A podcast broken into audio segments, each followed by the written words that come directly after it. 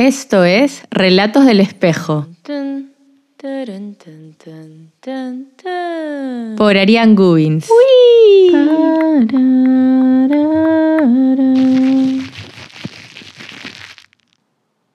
El niño que no usaba corbata. El niño que no usaba corbata solía recorrer el mundo en caminatas, atravesando los cuatro elementos, a veces súper rápido y otras más lento. El niño que no usaba corbata y llevaba la garganta abierta, iba compartiendo eternas serenatas y así, de tanto en tanto, descubría una grieta.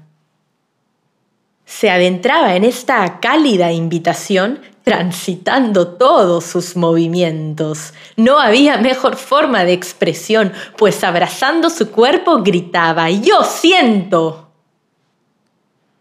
El niño viajaba ligero, caminaba siempre sobre una cuerda. Jugando entre la derecha y la izquierda, acompañaba siempre su equilibrio sincero. Él se tenía como gran compañero, se regalaba un descanso, se regalaba un te quiero.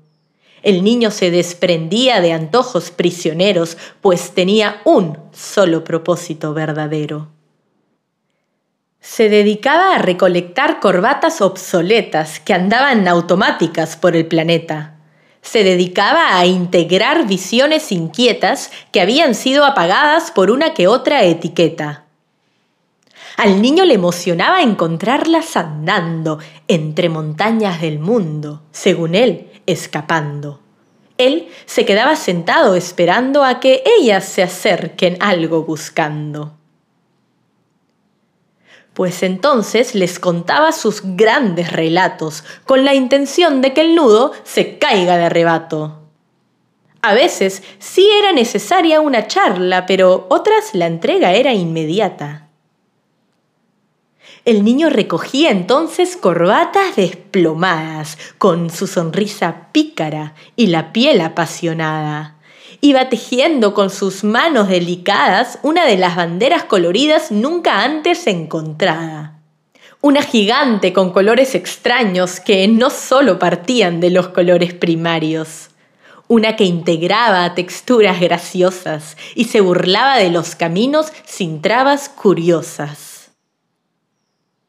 Surgían momentos donde el niño se sentía incapaz, que toda su aventura sucedía en vano Recordaba entonces que él también era humano y se le iban las ganas de ponerse un disfraz.